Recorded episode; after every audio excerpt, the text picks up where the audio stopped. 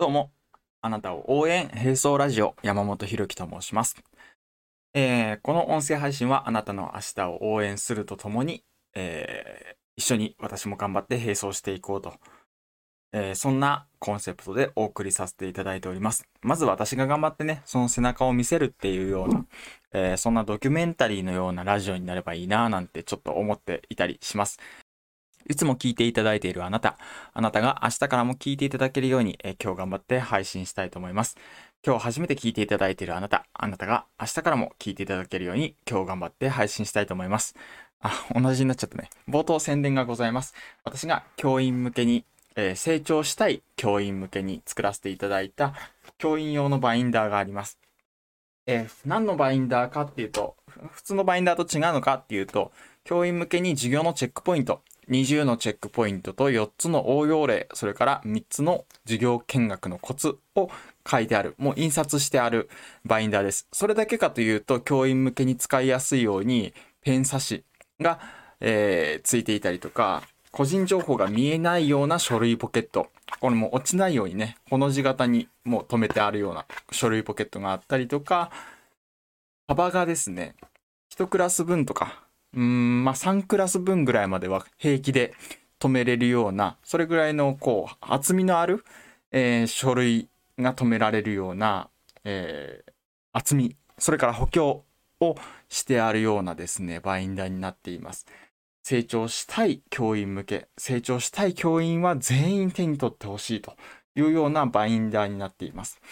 えーこれ概要欄にリンクを貼っておきますので、気になった方はぜひ手に取ってみてください。でですね、今日は何の話をするかということなんですけれども、教員ってあんまりこう、お金をね、子供たちから授業料としてもらうことがないから、使命感出にくいよねっていう話から、お金ってそもそも必要なのと、ボランティアもあるじゃないみたいな。だから、教員からすると気分的にはボランティアみたいなところもあるんですよね。部活動なんて完全にボランティアだし。そこら辺のお金に関すること、教員とお金に関して話していこうかなと思っています。えっと、まずね、教員って、生徒からね、授業料としていただくことってあんまりないんですよ。うん。で、あの、教員のお金ってどこから出てきてるかって言ったら、国民の税金ですよね。税金をいただいているっていう感覚。ただその感覚がね、税金をいただいているって感覚があるかないかで言ったら結構薄い。僕はそうだった。あの、他の方がどうかはわからないけど、うーん、1枚でもコピーを少なくしてあげようとかそういうことはないし、ただそれね、節約しすぎると生徒のためにならないしどうなんだろうっていう、そのせめぎ合いで悩むっていうこともあんまりなかったかもしれない。あの、使える時に使ってやろうみたいな、あの、生徒のためなんだからっていう大義名分があるから、あんまりお金を節約するってことなかったかもしれないですね。学校の中では特に。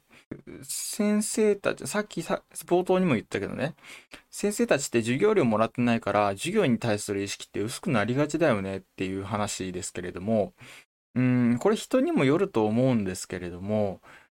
お金をね、直接、もしもらっている、そんな気分になれてやったら、まあ、直接お金としてね、紙幣としてもらわなくても、なんかそ、んな1円でももらってるっていう、そんな気分になれれば、またこう、先生たちって変わってくるんだろうなと思うんですよ。もちろん間接的には税金を納めて、その税金を使って、私たちが働けているので、えっと、もちろんね、お金もらっていって言ったら嘘になるんだけれども、もうちょっとこう、お金のやり取りを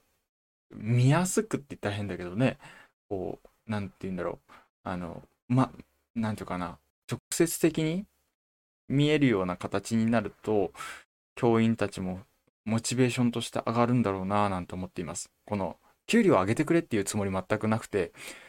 上がれば一番いいんだけど、あの、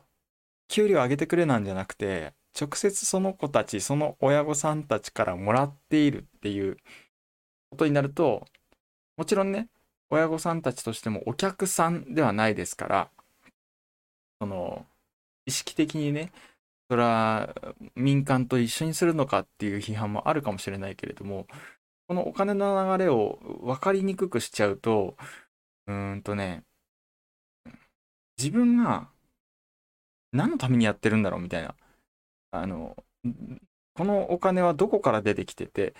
もしかしたらサボってもこのお金って減らねえんじゃねえんかと思ってしまうんですよね。あの、有名な話かもしれないですけど、椅子職人のジレンマっていうのがあって、